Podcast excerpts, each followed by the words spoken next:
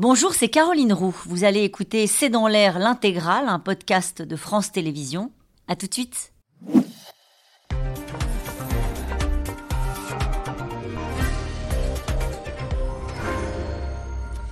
Bonsoir à toutes et à tous, bienvenue dans C'est dans l'air. Le gouvernement et les LR vont-ils arriver à travailler ensemble? Sur l'immigration, Chiche a lancé hier dans le Parisien le ministre de l'Intérieur qui tend la main à la droite alors qu'il prépare un texte avant l'été. Les Français dans les sondages se disent favorables à un durcissement euh, de la politique menée sur les sujets. 74% estiment qu'il y a trop d'immigrés en France dans une enquête publiée euh, par le journal Le Figaro. Mais jusqu'où ira le gouvernement sur ce sujet alors que les républicains proposent de déroger aux règles européennes euh, sur le sujet de l'immigration et que l'aile gauche de la Macronie veut elle aussi se faire entendre. Alors vous verrez grâce au reportage de l'équipe de C'est dans l'air euh, que le casse-tête que représentent les obligations de quitter le territoire, les fameuses OQTF, c'est parfois euh, plus difficile d'en parler, d'avoir des injonctions et quand on passe à la réalité, les choses sont un brin plus compliquées. Vous verrez aussi comment le gouvernement joue sa peau sur un sujet dont il n'est toujours pas sorti et on l'a vu ce week-end à 4 les retraites. Immigration, le choix de la ligne dure, c'est une question et c'est le titre de cette émission. Avec nous euh, pour en parler ce soir, Karl Meus, vous êtes rédacteur en chef au Figaro Magazine, à la une de votre journal cette semaine, l'ultra-gauche, la violence en marche. Avec nous, Nathalie Moret, vous êtes journaliste politique pour le groupe de presse régional Ebra, Astrid de Vilaine, vous êtes chef du service politique Huffington Post. Enfin, Jean Garrigue, vous êtes historien, président du comité d'histoire parlementaire et politique. Je rappelle votre livre, Élysée contre Matignon, le couple infernal aux éditions Talendier. Bonsoir à tous les quatre. Merci de participer à ce C'est dans l'air en direct. Euh, peut-être qu'on va faire un rappel, Karl Meus, pour commencer cette émission. Ce texte sur l'immigration, il a été annoncé, puis reporté, puis finalement, il est annoncé pour l'été Ouh là là Ah bon? Non, là, on va pas s'avancer jusque-là. Vous avez raison, ce texte, en à la rentrée de l'année dernière, on nous l'annonçait. Euh, il y avait une grande euh, interview, euh, d'ailleurs, c'était dans Le Monde, si je ne me trompe pas, de Olivier Dussopt et Gérald Darmanin, qui posaient les conditions de. À la fois, on allait. régulariser les sans-papiers, les immigrés clandestins, et puis on allait être un peu plus sévère. On avait là le en même temps typique d'Emmanuel Macron. Et donc, on devait avoir un texte à la rentrée de 2022. Puis finalement, ça n'a pas eu lieu. Alors, on a dit non, mais ça sera au premier trimestre 2023. Bon. Et finalement, au premier trimestre 2023, c'était les retraites, vous l'avez évoqué. Donc, ça a été reporté. On dit oui, mais à la fin du semestre. Mm-hmm. Et puis, donc, ça devait être juillet. Et mais et Gérald Darmanin, dans le Parisien, parle du mois d'octobre.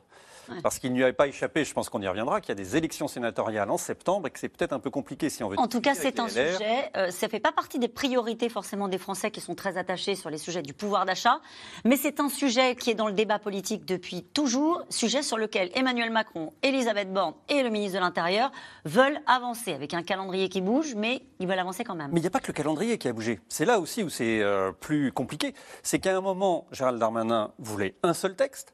Et puis, on a vu que c'était compliqué, on reviendra sûrement dans le détail. Et donc à un moment, Emmanuel Macron a dit non mais bon après les retraites, il faut peut-être quand même voir les choses différemment. On va faire plusieurs textes. On voit qu'on n'a pas la majorité, on le sait depuis un an, mais là ils ont eu euh, euh, en, réel euh, voilà les difficultés qu'il y a à l'Assemblée nationale. Et donc on a dit on va faire par petits bouts parce que on va peut-être pouvoir négocier plus facilement avec la gauche sur certains thèmes, notamment la régularisation. Puis sur la droite, on fera le, côté dur.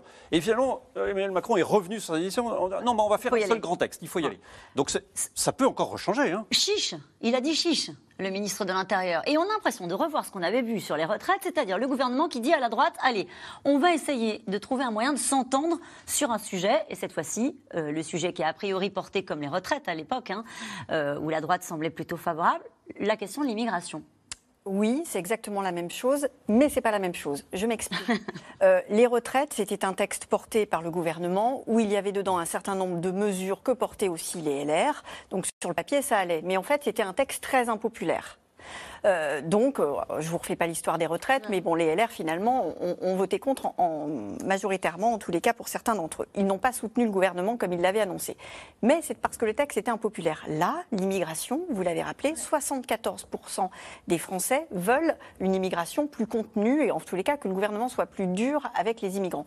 Donc, euh, c'est beaucoup plus difficile pour les LR, mm. comment dire, de, de, ne pas travailler avec le gouvernement. Et c'est pour ça que Gérald Darmanin dit chiche.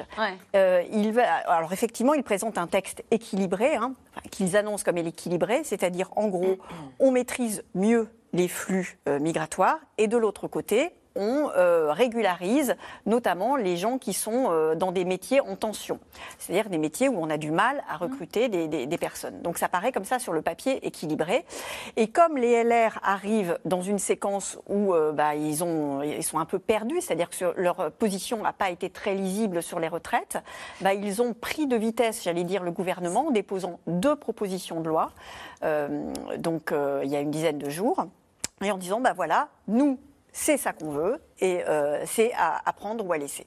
Et ce sont des propositions, peut-être qu'on y reviendra, mais extrêmement. Et on va y revenir sur les propositions, la ligne dure, hein, les propositions euh, DLR, mais euh, peut-être avec vous, Astrid de Vilaine, ou, avec quelqu'un d'autre autour de la table, dites-moi ce que vous en pensez. Est-ce que vous diriez que la position des Français s'est un peu durcie aussi sur les sujets liés à l'immigration? Quand on regarde ces résultats d'enquête, on en a cité un, mais il y a d'autres chiffres qui sont assez, assez étonnants. 62% des Français, par exemple, veulent pouvoir déroger au droit européen. On va en reparler euh, beaucoup ce soir sur les, questions euh, migratoires. Je vous donnais ce chiffre-là. 74% disent qu'il faut durcir la politique migratoire.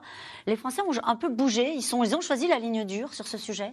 Je ne sais pas si on peut l'affirmer comme ça, mais ce qui est sûr, c'est que la situation n'est plus la même depuis des années. Il y a eu cette fameuse crise migratoire qu'on a appelée comme ça dans les médias en 2015. Donc, en effet, et puis il y a aussi une montée depuis ces années-là du Rassemblement national incarné par Marine Le Pen, qui progressivement a fait aussi euh, monter cette, ce qui pour elle est son thème phare en fait, l'immigration. Euh, la dernière présidentielle, on avait deux candidats qui faisaient de l'immigration leurs leur chevaux de bataille, Éric Zemmour et elle. Donc en effet, il y a une forme de il y a sans doute les Français qui voient qu'il y a un sujet. Les OQTF dont on va parler, c'est vraiment le sujet, je trouve, le plus marquant pour les Français parce qu'ils voient bien que c'est une obligation de quitter le territoire français. On n'arrive pas à exécuter. Aucun gouvernement n'arrive à exécuter pour plein de raisons, parce que parfois ils n'ont pas de passeport, ces gens-là. Parfois, les pays d'origine ne veulent pas récupérer. Et on le verra dans le détail. Donc, ça, ça montre aussi l'impuissance en fait publique. Euh, donc ça, je pense que clairement, il y, a une, il y a une réalité, il y a quelque chose que les Français voient. Après, il faut faire attention dans ces sondages aussi, parce que certains instituts demandent est-ce que vous savez combien il y a d'immigrés en France Et la plupart des Français ne savent pas euh, répondre. Parce qu'en fait, derrière tout ça, pour prendre un peu de recul, je crois que derrière le mot immigration, que Marine Le Pen, la droite et même maintenant une partie de, du centre brandissent comme ça, c'est qu'on oublie exactement ce que ça veut dire immigration. C'est un peu le, grand mot-clé qu'on brandit, sans, sans, parler des étudiants, par exemple, qui sont très nombreux, des demandeurs d'asile, ce qui est dans la tradition française, voire même internationale, qui n'a encore rien à voir, de l'immigration légale, qui semble quand même fonctionner mhm. avec les travailleurs économiques, les, les, les visas qu'on accorde en France, et de l'immigration illégale, qui là, pour le coup, est évidemment la plus difficile et la plus euh, compliquée à gérer pour tous les gouvernants. Et ça, c'est intéressant de le voir. Regardez en Italie, Giorgia Meloni, et on, en reparlera peut-être. On va en parler parce que Gérald Darmanin a appuyé là où ça fait mal. Oui, mais parce que c'est vrai qu'en fait, c'est pas un sujet facile. C'est comme l'écologie et la santé, l'école. En fait, c'est pas, c'est facile de faire des grandes interviews, de dire des grandes choses sur des plateaux de télé. Quand il s'agit après de gérer ça, euh, c'est une autre histoire. Et c'est parfois plus compliqué. Évidemment. Jean Garrigue, euh, il n'y a pas d'autre choix pour le gouvernement de, s'atteler à ce sujet-là. Il est attendu, à votre avis, Emmanuel Macron, sur ce sujet? Incontestablement. C'est certainement pas son sujet favori et on peut le reprocher de l'avoir un peu négligé pendant beaucoup d'années. Mais d'une part, c'est un sujet important pour la carrière de Gérald Darmanin, on pourra en parler tout, à l'heure. Et surtout, c'est un sujet, malgré tout, euh, incontestablement, il y a une évolution de, la, société française, de l'opinion française.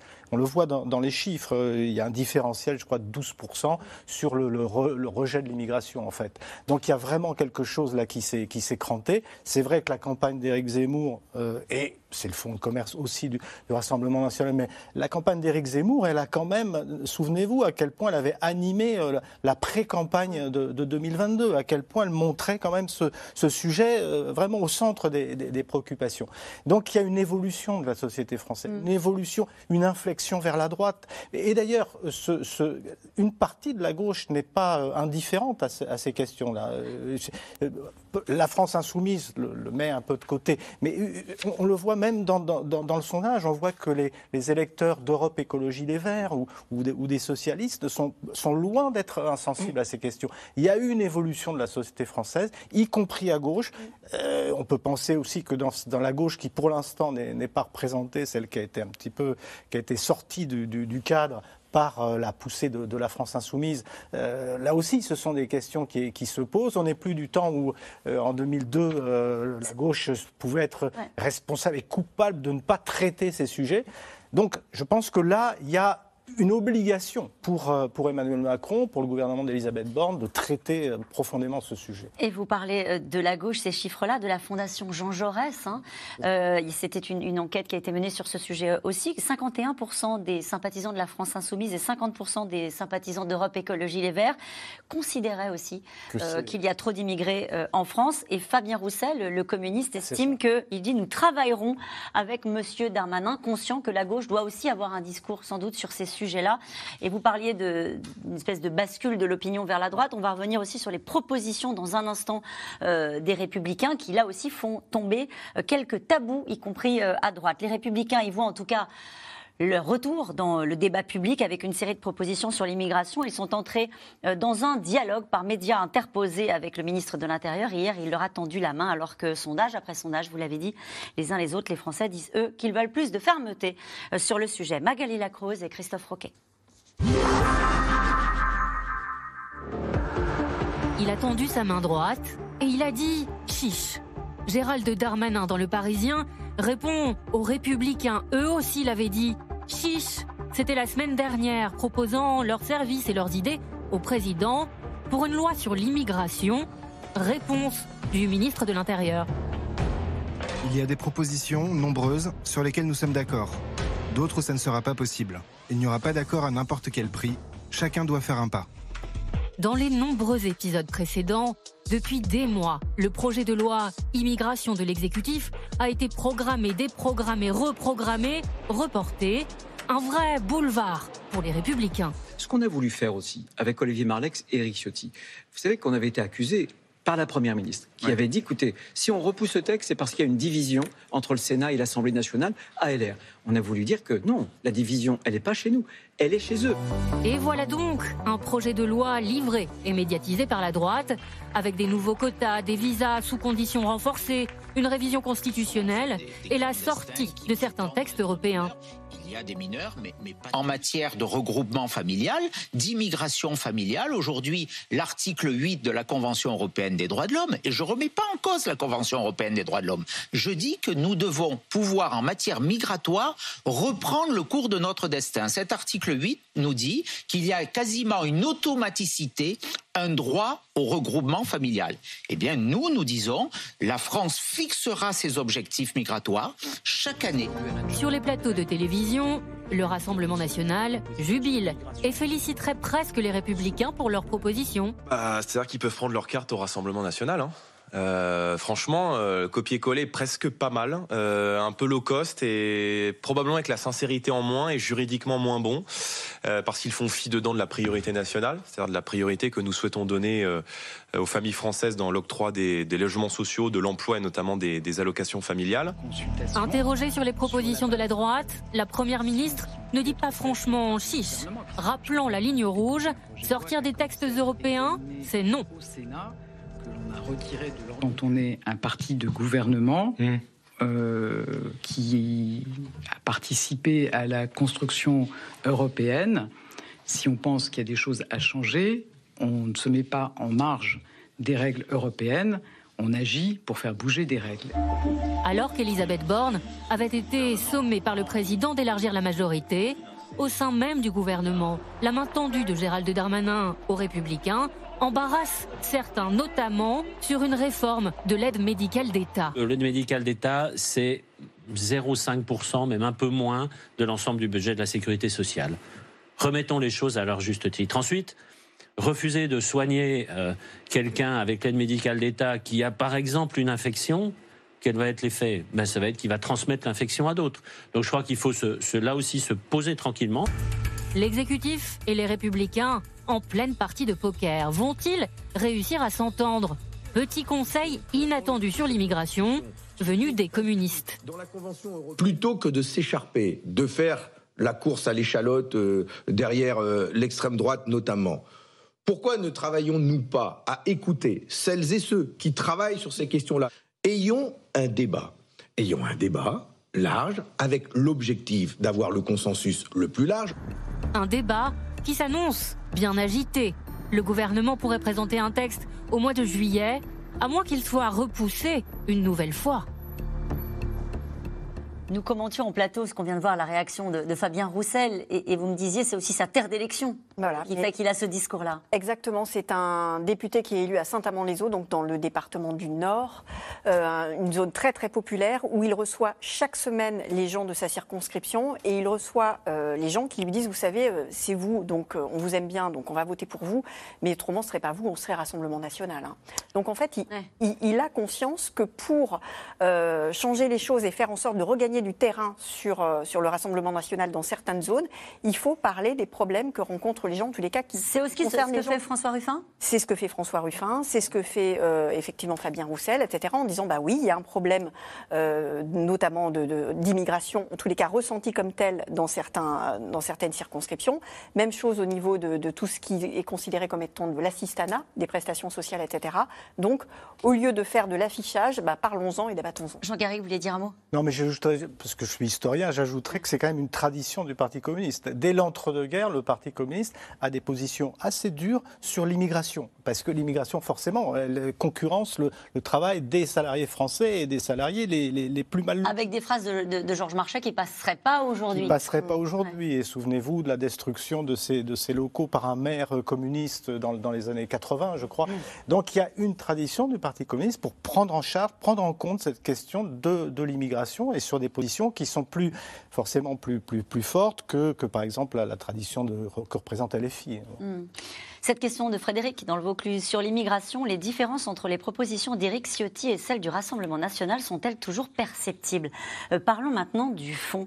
Euh, que proposent réellement euh, les Républicains qui a fait bondir la moitié de la classe politique et la Première ministre? On l'a vu qui leur a fait la leçon sur ce qu'est l'Europe et notre attachement à l'Europe.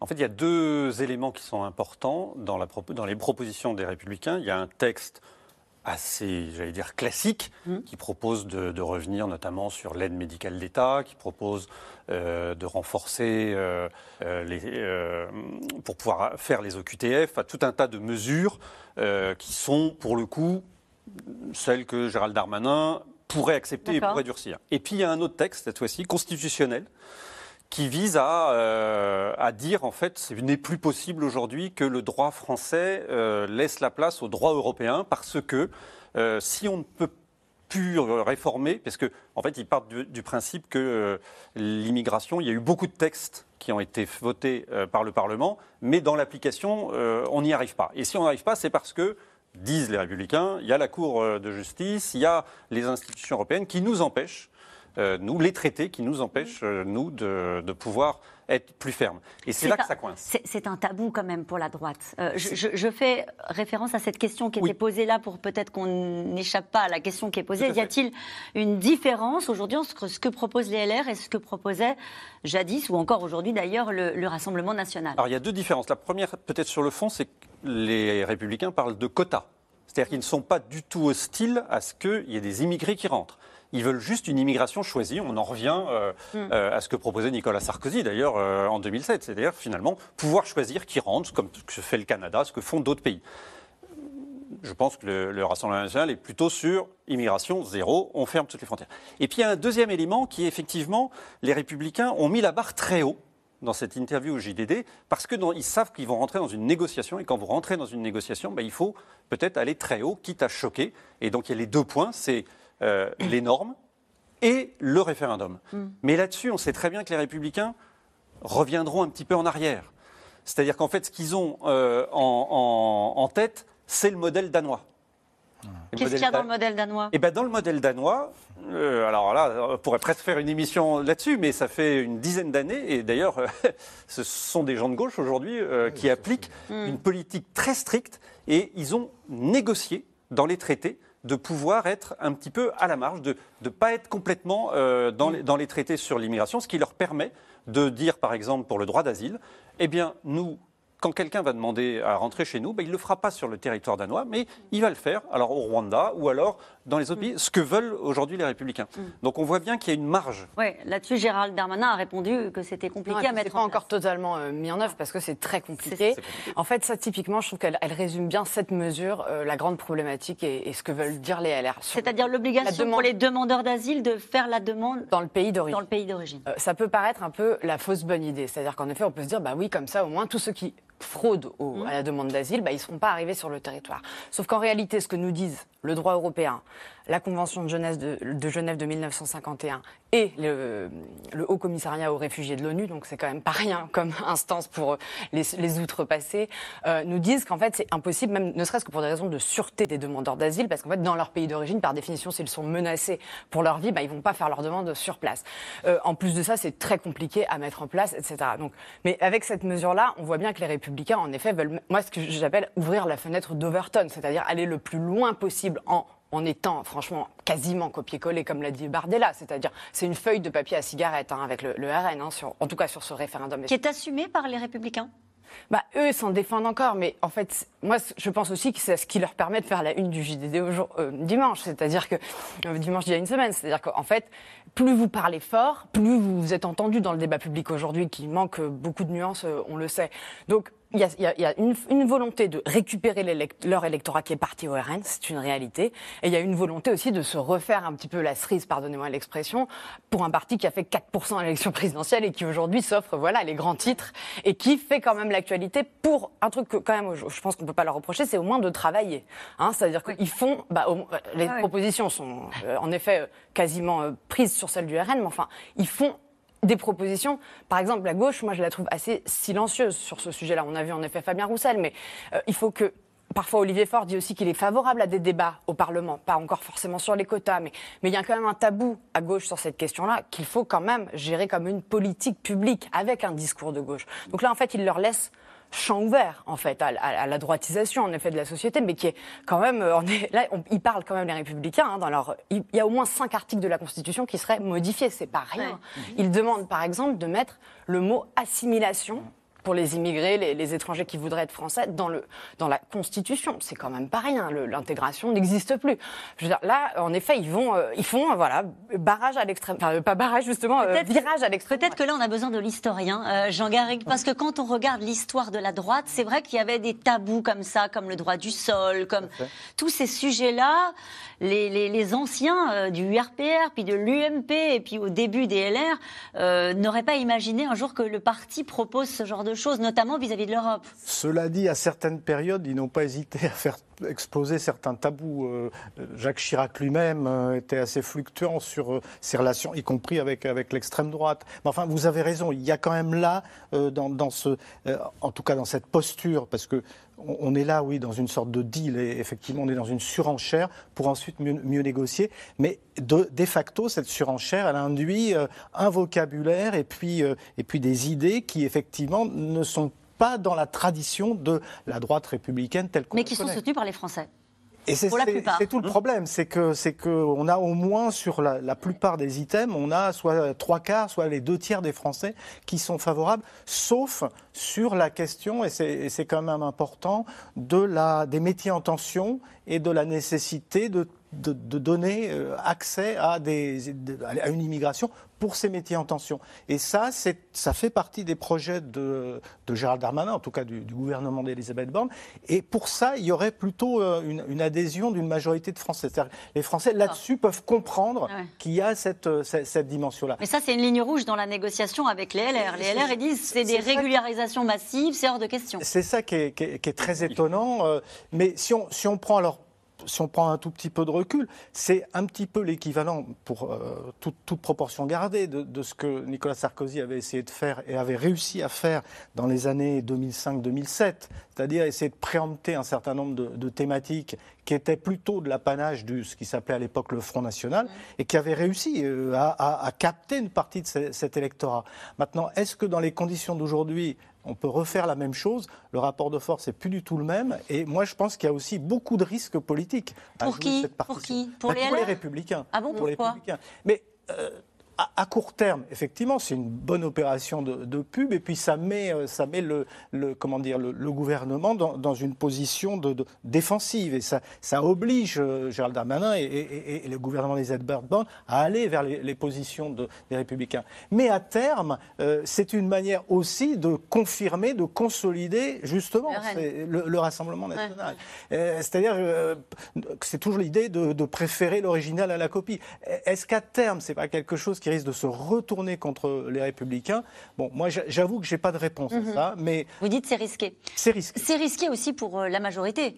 Euh, parce que quand on a Gérald Darmanin, ministre de l'Intérieur, qui dit sur l'aide médicale d'État, euh, oui, pourquoi pas, je ne sais plus quelle est sa formule, mais il dit euh, il ne ferme pas la porte. On a vu que ça posait un débat au sein même du gouvernement avec le ministre de la Santé qui a dit non, c'est pas un sujet. Il y a un risque pour, le, pour le- la Macronie? L'aide médicale d'État, j'allais dire que c'est euh, c'est comme un slogan. C'est-à-dire que c'est vraiment devenu un totem euh, à chaque élection présidentielle. On peut Vous rappeler avez- ce que c'est, peut-être? Oui, c'est c'est, euh, effectivement l'accès aux soins euh, gratuits pour toutes les personnes euh, qui sont euh, sur le territoire français, quelle que soit leur situation. Donc là, l'a- la- l'aide médicale d'État, pour l'extrême droite, c'est si on la supprime, ça fait énormément de, comment dire, d'argent gagné pour le rétablir ailleurs. Enfin voilà, ça fait des économies. Sauf que, in fine, c'est pas si énorme que ça, parce que c'est voilà quelques millions. Donc ça va pas régler les, problèmes en France, mais c'est surtout un postulat politique. Donc les postulats politiques, c'est très difficile d'avoir euh, une question nuancée. Euh, sur ce sujet-là. L'aide médicale d'État, euh, moi j'en ai parlé à pas mal de députés de la majorité. Effectivement, euh, il est hors de question de remettre en cause cette situation qui permet à des gens d'être juste soignés quand ils en ont besoin. En revanche, il y a peut-être, me disent-ils, des choses à modifier à la marge dans ce qu'on appelle le panier de soins. Mais est-ce qu'ils sont inquiets, les députés de la majorité, que vous avez euh, croisés sur ce sujet lié à l'immigration où On sait que là, la Macronie et le en même temps. euh, Bah, et pas trop, trouvaient en pas trop difficulté. Paradoxalement parce qu'il y a eu l'épisode des retraites. Donc l'épisode des retraites, il comptait sur les républicains pour faire passer le texte et les républicains ont été aux abonnés absents.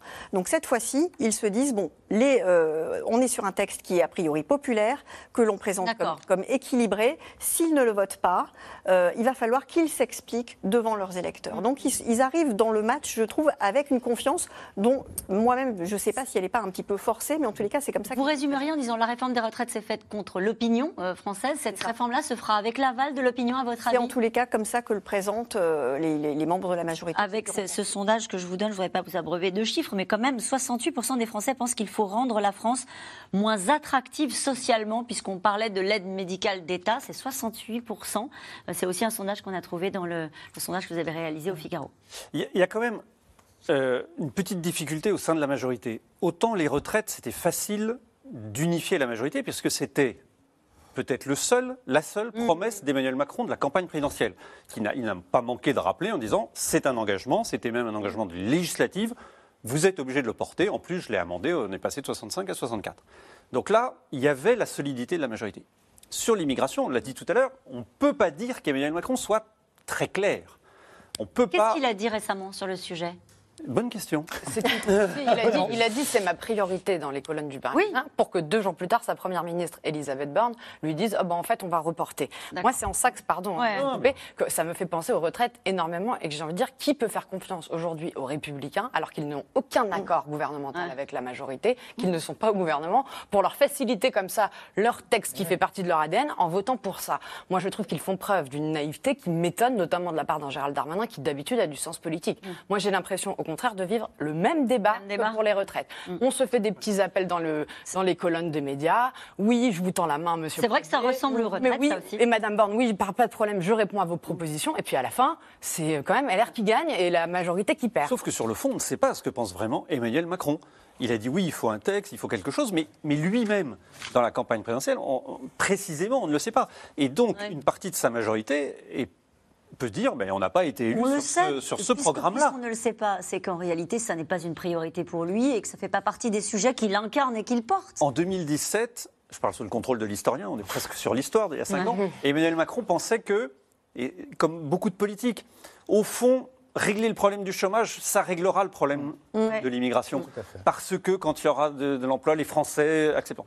Ce n'est pas le cas. Aujourd'hui, le chômage est quasiment réglé. On n'est pas encore au plein emploi, mais on est dans des chiffres qui sont très bas. Et pourtant, Vous l'avez rappelé, Mhm. 74% des Français considèrent qu'il y a trop d'immigrés. Donc il est obligé de revoir son logiciel. Mais il ne l'a pas fait dans la campagne présidentielle, il ne l'a pas fait depuis un an. C'est ça qui fait que dans la majorité, ça sera plus compliqué pour avoir un, gros, un vote soudé. Alors si en plus vous en rajoutez, comme dit Astrid de Vilaine, que les LR euh, n'ont pas d'obligation de vote, ça fait un vote. Est-ce qu'il est obligé d'aboutir sur ce sujet ou est-ce qu'il peut juste alimenter le débat public, ce que fait Gérald Darmanin, faire deux, trois déclarations et puis dire on, remporte, on renvoie ça à plus tard? Est-ce qu'il y a une obligation de résultat sur ce sujet-là? Moi, je le pense, oui, parce que ben, sous, sous- peine d'avoir véritablement, comme beaucoup le redoutent, hein, une fin de quinquennat totalement bloquée, parce qu'il faut au moins sur un sujet comme celui-là, où vous avez les deux tiers des Français qui sont plus ou moins d'accord pour une- un durcissement, au moins réussir quelque chose, réussir à Ouais. faire passer ceux qui n'ont pas pu faire passer. C'est pour ça que la situation, malgré tout, est pas tout à fait la même que, celle- que, que les retraites. Les retraites, vous aviez plus des deux tiers des Français qui étaient contre. Ça. Là, vous avez deux tiers des Français qui sont a priori pour un durcissement. Reste à négocier les clauses de ce, de ce durcissement, et c'est quand même, ça va être du travail de, de dentelle, je, je- je le pense. Et de, de- de facto, les, les propositions un peu je vais dire, provocatrices des, des LR, en tout cas les, les- plus spectaculaires, ne pourront pas être appliquées, y compris l'idée d'un référendum sur l'immigration. Oui, il y avait cette question qui nous était posée Ah oui. par Catherine en Côte d'Or. L'immigration en France étant un sujet hautement sensible, pourquoi ne pas organiser un référendum? Parce que ça pose quand même d'énormes problèmes de, comment dirais-je, d'expertise, de compréhension des, des- des enjeux, et puis de, de, j'ai- de radicalité, de, d'hystérisation, je ne devrais pas employer ce terme, mais en tout cas de, vous voyez, de, polarisation des, des débats. Si vous, si vous, que- quelle question vous allez poser sur, sur euh, un référendum de, cette nature? Ouais. Et puis, Moi, a ça me paraît quand même un petit peu, un petit peu compliqué. En tout cas, je ne vois pas euh, les, la majorité euh, Aller sur cette... macroniste aller là-dessus. Il y a un problème juridique et constitutionnel aussi à organiser un, un référendum Exactement. sur euh, l'immigration, puisque l'article 11 de la Constitution prévoit des référendums aujourd'hui pour les sujets économiques et sociaux. Donc la plupart des grands juristes du pays disent que ce serait pas donc il faudrait constitutionnel. faire un référendum sur le référendum, vous voyez, pour, Ouais, pour pouvoir. En tout cas, le- on se le- posait la question tout à l'heure de ce que disait le président sur l'immigration. Il a fait des promesses sur le sujet, puisque il dit que l'État portera à 100% le nombre d'OQTF. On en a parlé tout à l'heure, obligation de quitter le territoire français. On en est loin plus, pour l'instant, puisque moins de 10% des OQTF sont réalisés. Constance Meyer et Marion Devauchel euh, vous font entrer dans les cabinets d'avocats euh, qui traitent les demandes de ceux qui veulent s'installer en France. Reportage. OQTF, quatre lettres pour une procédure d'expulsion qui fait beaucoup parler. OQTF Des OQTF. Nos QTF. Une OQTF Les obligations de quitter le territoire français. Un sujet hautement inflammable, notamment dans l'hémicycle. Dernier exemple en date, lors du meurtre de la petite Lola. Un fait divers devenu une affaire politique. Par le laxisme de votre politique d'immigration, cet enfant a été martyrisé, violé, tué par une clandestine qui faisait pourtant l'objet d'une obligation de quitter le territoire français. Une procédure juridique censée éloigner les étrangers en situation irrégulière sous 30 jours, sauf que la réalité est bien plus complexe. En 2022, sur les 130 000 OQTF ordonnés, moins de 10% ont été exécutés. Pourquoi? Cela commence parfois dans le cabinet d'un avocat. Vous pouvez me rappeler à quelle date vous êtes rentrée en France, madame? Cette Congolaise de 25 ans vit en France depuis 2020. Ses deux enfants sont scolarisés ici. Elle a demandé l'asile, mais elle a été déboutée. Elle est menacée d'expulsion. Quand j'ai reçu l'obligation de quitter du territoire, en fait, je, je- je n'arrivais plus à dormir. Même les juges, on dirait on lui présente un nombre de gens que vous allez régulariser pendant l'année. Il ne se rend pas compte des vraies victimes, en fait. Pour chaque personne qui pousse la porte de son cabinet, Maître Moradouine tente un recours juridique. Il traque les failles, sur la forme, mais aussi sur le fond. Je suis surpris qu'on vous ait qu'on vous ait pas accordé l'asile. Et quand on relit le dossier, enfin la Cour reconnaît que vous avez été enfermé, que vous avez été violenté, mais vous dit euh, comme ça s'est passé il y a longtemps, il n'est pas sûr que euh, si Madame retourne dans son pays, euh, elle subisse la même chose. Nos deux chances, elles sont là. Il y en a une sur vos craintes qu'il faut réussir à, à, à déclarer oralement devant le juge. Et l'autre, c'est une question de procédure. Quand une personne demande au préfet, moi je veux que vous teniez compte d'éléments médicaux qui sont graves, le préfet a l'obligation de, bah, de les prendre en compte avant de dire Madame, je vous renvoie chez vous. Les recours sont portés devant la Cour administrative de Lyon. Ce jour-là, l'avocat vient défendre le cas d'un homme sans papier, mais en CDI dans le bâtiment. Son titre de séjour a été refusé. Ah, c'est quoi que tu as comme dossier? Ça tient la route ou... euh? Morad Zouine aura 20 minutes pour convaincre les juges et éviter une expulsion. Aujourd'hui, je vais mettre en avant l'intégration de la famille, la durée de présence, le travail de monsieur, qui a des bulletins de salaire aujourd'hui, et le fait qu'il a des enfants scolarisés qui ne pourront pas euh, reprendre leur scolarité dans leur pays d'origine dès lors qu'elles sont, euh, enfin, sont des enfants qui sont quasiment français. Moi, j'aime bien euh, mobiliser les grands, les grands principes en me disant que l'accès au juge est très important et que même a un dossier euh, quasiment perdu d'avance, est très important de venir porter la parole des personnes qui, euh, effectivement, euh, sont dans cette situation. Cela fait 12 ans que cet avocat use sa robe sur les bancs de la cour administrative, malgré les faibles chances de victoire. Il parvient à annuler seulement 10 à 15% des OQTF. Je dis clairement aux gens que statistiquement, euh, c'est c'est un peu le loto. Et donc je suis complètement euh, euh, stupéfait quand j'entends M. Darmanin dire que les juges finalement empêchent la machine de fonctionner, qu'ils sont trop laxistes. Au-delà de l'aspect juridique, les plus gros obstacles pour l'État, ce sont les pays qui refusent de délivrer des laissés-passer pour leurs ressortissants et le manque de moyens pour mettre en œuvre ces expulsions. La promesse du gouvernement d'exécuter 100% des OQTF est démagogique pour cet avocat. C'est de la, pure cosmétique tout ça parce que euh, la France est parmi les pays qui euh, édictent le plus de mesures d'éloignement en- dans toute l'Europe. Euh, et le problème, c'est qu'elle sait très bien qu'elle n'aura pas les moyens d'exécuter derrière. Donc moi, je pense que la première chose que M. Darmanin aurait dû faire, c'est de renforcer les effectifs, aussi bien à la police aux frontières que dans les préfectures, pour traiter les dossiers. Selon un rapport parlementaire, le coût d'une expulsion forcée s'élève à 13 800 euros par individu. Votre euh, réaction à ce reportage euh, qu'on vient de voir, euh, c'est vrai que les OQTF, 100% des OQTF, quand on voit ça, c'est-à-dire à la fois les OQTF sont prononcées, mais ensuite la suite, c'est qu'elles ne sont pas appliquées euh, parce qu'il n'y a pas forcément de laissez-passer consulaire, ce qui était bien expliqué dans ce reportage. Euh, Karl Mus Non, il est très bien ce reportage parce que le, le- le problème, c'est quand vous parlez globalement, vous dites oui, bah oui, euh, il y a tant d'OQTF, il faut les, effectivement envoyer tout le monde. Quand vous prenez cas par cas, vous avez le cas de cette personne qui est en CDI, et là vous dites bah non, il est en CDI, il est en France depuis plusieurs années. Évidemment, euh, peut-être que lui, il faut le garder. Et d'ailleurs, c'est ce que répond euh, Gérald Darmanin dans l'interview aux Parisiens à la droite, Ouais. quand il leur dit euh, Ah, vous êtes contre les régularisations, mais pourtant vous passez tous des dossiers individuellement Pour faire régulariser des gens qui travaillent chez eux. pour faire régulariser des gens qui travaillent dans leur département, dans leur circonscription. Parce que c'est humain, parce que chaque cas, chaque situation euh, a son lot de euh, euh, compassion familiale, compassion professionnelle et tout ça, et donc des gens qui veulent s'intégrer. Le problème, c'est ce que votre document explique bien, c'est le temps qui est gagné par les avocats et les recours. Et c'est en ça que Gérald Darmanin voulait réduire le nombre de recours, parce que, évidemment, entre le moment où la première OQTF est prononcée et le moment où éventuellement on va. Mais il s'est passé plusieurs mois, plusieurs années, la personne s'est intégrée, Ouais. euh, a eu un emploi, et là, c'est fini, vous ne pouvez plus. Mhm. Cette question, euh, qu'a obtenu Darmanin de son dernier voyage en Algérie et Macron? Alors à quoi une nouvelle loi? À quoi bon une nouvelle loi? Euh, Là, c'est sûr, évidemment, les, laissez-passer consulaires, le, le- le nécessaire accord qu'il doit y avoir avec les diplomaties d'autres pays. Ça a été compliqué, ça a même fait l'objet d'une crise diplomatique avec le Maroc, notamment. Il a, il a, oui, Gérald Darmanin, quand il y est allé, il a rencontré son homologue, notamment pour parler des, questions migratoires. Mais c'est très compliqué parce qu'en fait, chaque pays est confronté en fait, au sujet. On a vu là récemment dans la présidentielle turque, le grand enjeu, c'était les réfugiés syriens. Donc euh, là, et en plus, clairement, avec l'Algérie, les, relations sont compliquées, pour ne pas dire très fraîches. Le, président euh, a annulé sa, visite euh, encore récemment. Donc il faut. C'est de la diplomatie, mais aussi de la fermeté. Et, c'est ce qui, amène en fait euh, beaucoup à trouver des idées. Chez Marine Le Pen, on peut se souvenir de Arnaud Montebourg, qui avait dit euh, pendant la campagne présidentielle, quand il était encore candidat, je, voudrais Typiquement, pour faire appliquer les OQTF, je voudrais que les gens qui, travaillent en France ne puissent plus envoyer, faire des transferts d'argent ou Western Union dans leur pays d'origine si ces pays d'origine ne respectent pas le retour des OQTF.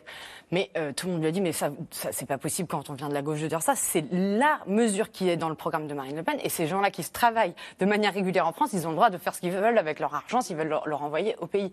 Donc ça prouve bien la grande difficulté en fait dans laquelle sont euh, les, les, les, les dirigeants politiques aujourd'hui. Et les Et- et OQTF, avec le des- chiffre est, est majeur. Je crois qu'il y en a combien? 100 000 et peut-être 12 000, 13 000 appliqués. Donc c'est- c'est c'est très complexe. Jean Garrigue. Non, mais on voit bien à quel point cette négociation avec les pays euh, pourvoyeurs des Ouais. migrations euh, est, est- est compliquée. Euh, Sur le cas de l'Algérie, euh, ça se compliquait aussi du gaz algérien et de la nécessité justement de ne pas entrer dans une, euh, un bras de fer avec, avec les Algériens et avec tout le passif qu'on connaît. Mais Et c'est ça a été très tendu, je le disais, avec le Maroc hein, sur les Ça a visas. été très tendu euh, avec le Maroc et on voit bien que ça c'est un problème majeur. Il y a eu, il y a eu euh, des tentatives pour faire pression justement, supprimer les visas, etc.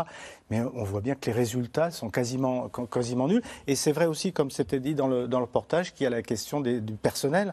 Euh, mais là aussi, bon, le- le- le- là, on a un problème de fonction publique et pas, que- pas que dans ce domaine-là. Donc franchement, euh, Est-ce que tout le monde nage dans le même sens au sein du gouvernement? Pourquoi je vous pose la question? Parce que quand on voit ce que dit le garde des Sceaux dans un documentaire qui a été diffusé sur, euh, sur France 5, il dit comment exécuter une OQTF décernée par un Syrien quand nous n'avons pas d'ambassade en Syrie Comment faire pour les Afghans alors qu'il n'y a ni aéroport ni ambassade? Comment faire avec la Russie si on veut expulser un Tchétchène? On a l'impression qu'il n'est pas totalement sur la même ligne.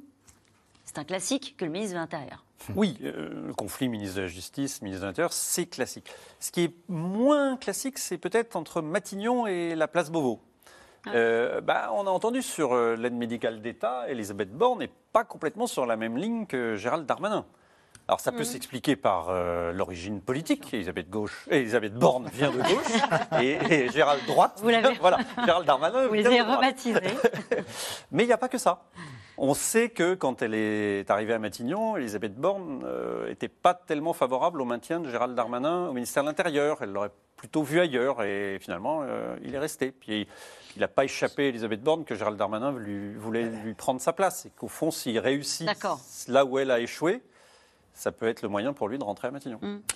Un mot sur Laurent Wauquiez qui fait euh, son retour euh, via la presse écrite avec plusieurs entretiens, entretiens qu'il a accordés récemment, notamment euh, un dans Le Point. Euh, quelle est la stratégie de Laurent Wauquiez, par exemple, sur la question de l'immigration?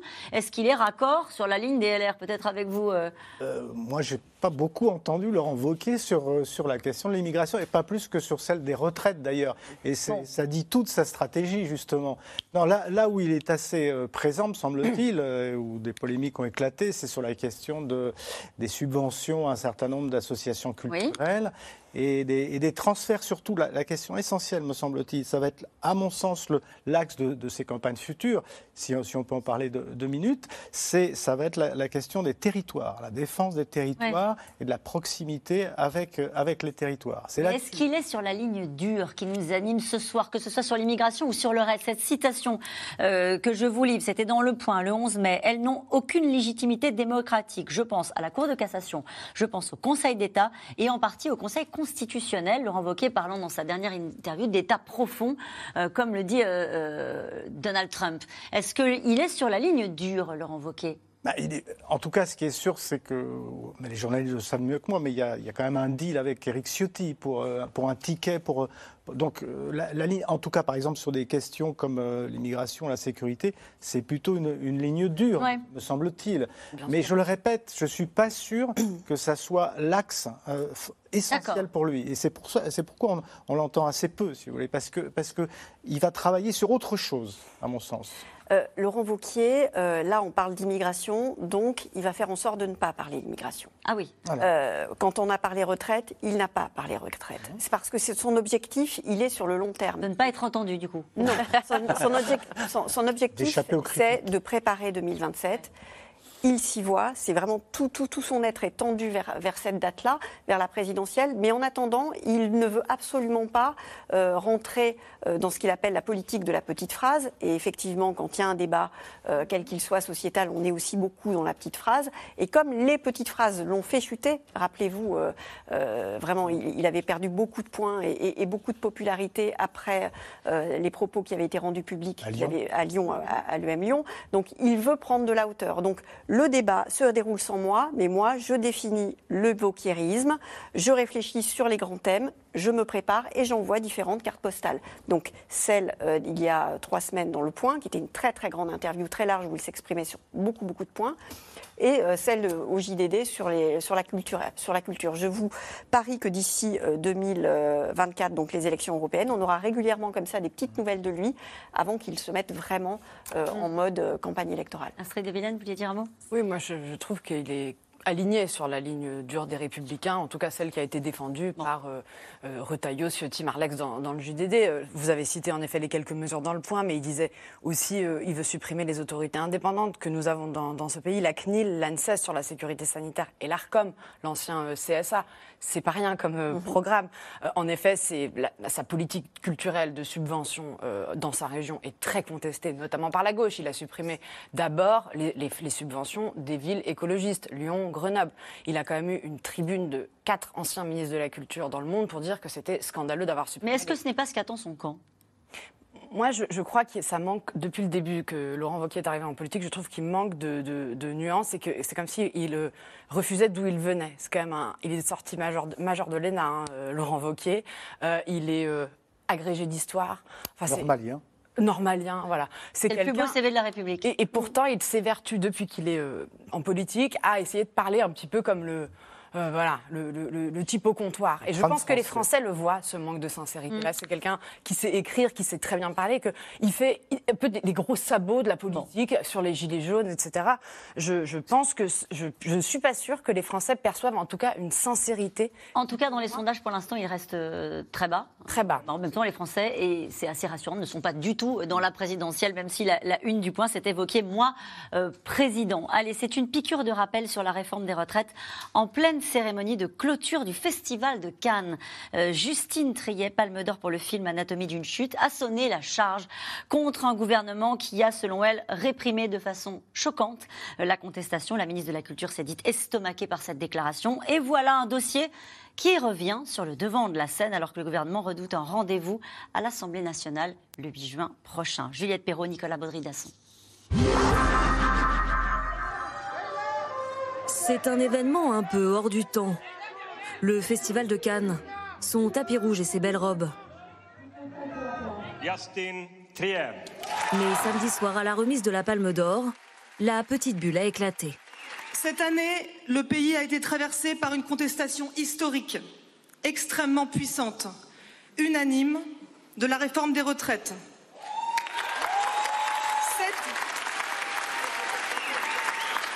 contestation a été niée et réprimée de façon choquante. Et ce schéma de pouvoir dominateur de plus en plus décomplexé éclate dans plusieurs domaines. Un discours peu apprécié de la majorité, fustigé à droite. Discours ridicule de la Palme d'Or hier soir à Cannes. Justine Triet, ne mordez pas la main qui vous nourrit applaudit à gauche. Merci à Justine Trier pour son courage en plus de son talent. N'en déplaise à Emmanuel Macron, la contestation s'invite jusqu'au Festival de Cannes. La réforme des retraites, de nouveau sur le devant de la scène. Avec une bataille qui se joue en coulisses, l'examen de la proposition de loi du groupe Lyotte la semaine prochaine. Ce petit groupe de députés, qui décidément compte bien peser, y fustige l'absence de vote sur la réforme des retraites et propose de revenir à l'état antérieur du droit s'agissant de l'âge légal de départ, fixé à 62 ans. La proposition a été déclarée recevable par le bureau de l'Assemblée. Elisabeth Borne est exaspérée. Ce genre d'initiative. De la part donc de, de la part Charles Amédée de Courson, de Charles Amédée de, de Courson et de Bertrand Pancher. Je pense que c'est extrêmement dangereux pour la démocratie. Oui. Dangereux ou irresponsable Je pense que c'est dangereux et irresponsable. Réponse cinglante dans la foulée de Charles de Courson. Notre texte, il est très simple. Il consiste à dire, un, on renonce aux 62-64 ans, à, à augmenter l'âge légal, et deux, on fait une conférence nationale qui débouchera avant la fin de l'année, est intégré dans la loi de financement de sécurité sociale 2024. Donc quand j'entends les gens m'expliquer euh, que je deviens irresponsable et qu'on ne connaît plus le Charles de Courson qu'on a connu euh, depuis 30 ans, je souris. Le gouvernement finira par être euh, renversé s'il continue à se comporter comme il se comporte. Comme un air de déjà-vu pour la majorité. Dans toutes les têtes, la motion de censure, déposée par Lyot déjà en mars dernier. Le décompte avait été très serré. À neuf voix près, le gouvernement était renversé. Alors, quelle option cette fois-ci pour la majorité? Première possibilité, jouer l'obstruction en ralentissant sciemment les débats. Deuxième option, activer l'article 40 de la Constitution pour déclarer financièrement irrecevable la proposition de Lyot. Ce texte n'est pas constitutionnel. Pourquoi? Parce qu'il n'est pas constitutionnel de la part de parlementaires de creuser le déficit de l'État de 15 milliards d'euros par an sans proposer de solution de financement cohérente en face. Un article qui doit être déclenché sur décision de la présidente de l'Assemblée nationale, Yael Braun-Pivet. A priori raté. Malgré la pression de son camp, la principale intéressée n'a visiblement pas très envie d'activer ce levier. Je suis euh, pleinement dans mon rôle de présidente de l'Assemblée nationale. Je dois euh, préserver mon institution, l'institution que j'ai l'honneur de présider, présider et euh, appliquer le droit, et rien que le droit. Et c'est ça qui m'importe. Vous savez, je ne veux pas que l'As- l'Assemblée nationale soit instrumentalisée par les uns ou par les autres. Pas de passage en force donc, au lendemain ou presque du 49-3. La proposition Lyot a de toute façon in fine très peu de chances d'être adoptée, compte tenu de la composition du Sénat, favorable à la majorité. Mes chers collègues, Jean Garrigue, votre réaction à ce reportage, euh, qu'est-ce qui est pire pour le gouvernement, à votre avis? C'est vrai. D'aller au devant d'un texte en prenant le risque qu'il soit voté et qu'on revienne en arrière sur la réforme des retraites? Ou de dire, eh ben, ce texte n'arrive même pas au vote?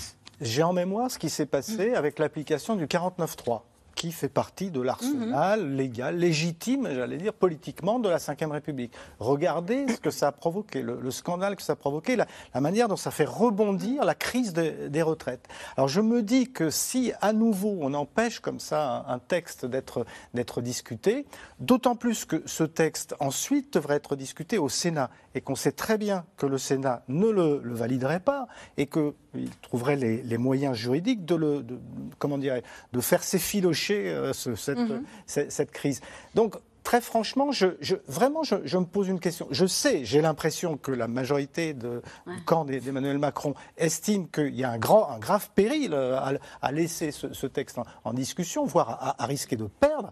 Mais je le répète, le, le, le, le- calcul politique, là, n'est pas joué, à mon sens. En tout cas, on a commencé cette émission en parlant d'immigration, laissant à penser que euh, le gouvernement était passé à autre chose. En réalité, le dossier des retraites n'est pas refermé. Euh, pour la plus grande fureur d'Emmanuel Macron, parce que euh, à peine le dossier retraite était fermé, qu'il ouvrait une nouvelle séquence et il s'en félicitait, il allait sur le terrain, il parlait réindustrialisation, et ça a porté ses fruits, puisque la courbe de popularité avait cessé de baisser, voire commençait à remonter. Et là, patatras, on, on va revenir pendant une semaine, parce qu'on évoque la journée du 8, mais les syndicats euh, prévoient la journée du 6 Journée pour euh, une journée d'action. Donc on va de nouveau voilà, reparler de, de ce sujet.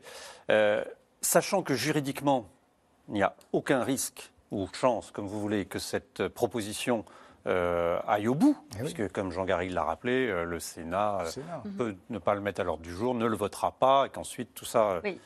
Politiquement, c'est compliqué. en revanche, politiquement et médiatiquement, Hmm. c'est très compliqué parce qu'on sait déjà, on, on imagine déjà ce que LFI et la NUPS feront de ce vote. Hmm.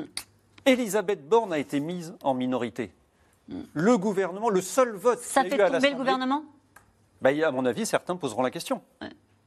C'est Nathalie inévitable. Morel. Bah oui, et si jamais, euh, si jamais ce texte, par exemple, n'allait pas au vote, il y aurait sans doute une motion de censure, j'allais dire, euh, spontanée, euh, qui serait, euh, en tous les cas, je sais que les, les groupes d'opposition sont en train d'en parler, et à ce moment-là, qu'est-ce qui se passerait? Euh, Oui, c'est Donc ça veut dire qu'on rentre dans une période de gros temps politiquement? En fait, je pense que le gouvernement doit avoir sur, sur son bureau, chaque membre du gouvernement, euh, un éphéméride, vous voyez, jusqu'au 8 juin. Et je pense que vivement le 9 juin pour eux. Oui, c'est une date, euh, clairement, vous allez voir voir, dans la, entre demain et le 8 juin, il va rien se passer. Ça va être vraiment le, le truc, les négociations dans les, dans, dans les couloirs de l'Assemblée nationale. Toujours avec les LR qui détiennent une partie de la clé de ce qui peut se passer ou pas? Bah, Essentiellement, essentiellement, oui. Et aujourd'hui, euh, moi, ce qui m'intéresse vraiment, c'est sur les 60 députés LR euh, du groupe, Mmh. combien viendront? Et, et- et sans doute même parmi les plus... Combien viendront? Voter voter. Oui, Mais parce oui, qu'il c'est faut ça, parce rappeler, il ne suffit pas d'avoir la majorité absolue. C'est une proposition de loi, donc il suffit d'avoir la majorité des Présents. présents. Donc, il est possible que certains dans la majorité aient un rendez-vous médical ce jour-là. Et Oui. Vous savez, la difficulté d'avoir des rendez-vous médicaux, vous ne pouvez pas les, Ouais, les reporter. sûr, ouais. Mais sauf que ça, ça fait des gens en moins. Dans la majorité, mais surtout chez les LR, des Peut-être gens qui effectivement Mmh. ne voudront pas s'afficher, ne voudront pas afficher leur vote, parce que sur le terrain, clairement, cette réforme est impopulaire. Donc si vous faites partie des LR qui ont voté euh, c- cette réforme-là, oui, c'est compliqué. Astrid de Villene, donc il peut y avoir un accident pour le gouvernement, j'entends. En tout cas, ils font tout pas pour l'éviter, euh, quitte à mettre aussi sous pression la présidente de, de l'Assemblée, Yael Braun-Pivet. Euh, voilà, on a un peu essayé de lui forcer la main en disant il faut absolument, donc c'est un nouveau stratagème, qu'en commission, c'est-à-dire mercredi, Mercredi. ils arrivent, ce qui n'est pas encore dit, à supprimer l'article 1, c'est-à-dire celui qui abrogerait, et après que dans l'hémicycle, ça revienne par un amendement et qu'elle déclare irrecevable ce qu'elle a déjà jugé recevable en laissant passer ce texte. Bon, c'est très compliqué, mais ce qui est intéressant, je trouve, c'est que là, on sort tous les articles de la Constitution. On va devenir bah, tous, on devient tous des spécialistes. Oui. comme on a été des épidémiologistes. Et en fait, l'article 24 maintenant, c'est celui que sort le, le groupe Lyotte, parce qu'il sent qu'ils vont, ils vont peut-être voilà, se faire bousculer, que le, te- le texte ne sera pas débattu. Alors l'article 24, il dit tout simplement que c'est le Parlement qui vote la loi. Et donc là, ils, ils essayent de, de- de faire dire au Conseil constitutionnel, nous n'avons pas voté sur les retraites puisqu'il y a eu un 49.3. Je, je sais pas Est-ce que dans ces mesure- négociations, il y a un lien à faire entre ce qui se passe sur l'immigration et ce qui se passe sur les retraites, où ce ne sont pas les mêmes personnes qui se parlent et ce ne sont pas les mêmes sujets? Le problème, c'est la majorité relative. Et, et- et moi, je, je le dis depuis le début, c'est- pour moi, c'est intenable sans accord de gouvernement. Parce que personne n'a intérêt à faciliter le jeu d'un candidat, d'un président qui ne peut plus se représenter. Tout le monde pense à soi, en fait. Et c'est pour ça que LR, et pardon, gueulet LR, le PS, personne n'est en ce moment en train de faciliter la tâche d'Emmanuel Macron pour le bien du pays. Tout le monde est plutôt en train de se dire qu'est-ce qu'on va faire pour l'embêter, histoire de récupérer l'électeur? Et nous revenons maintenant à vos questions. Merci d'avoir écouté C'est dans l'air. Comme vous le savez, vous pouvez désormais écouter l'intégrale, mais aussi l'invité ou vos questions à nos experts. Tous ces podcasts sont disponibles gratuitement sur toutes les plateformes de streaming audio. Et pour le replay vidéo, c'est sur France.tv, bien évidemment. À bientôt.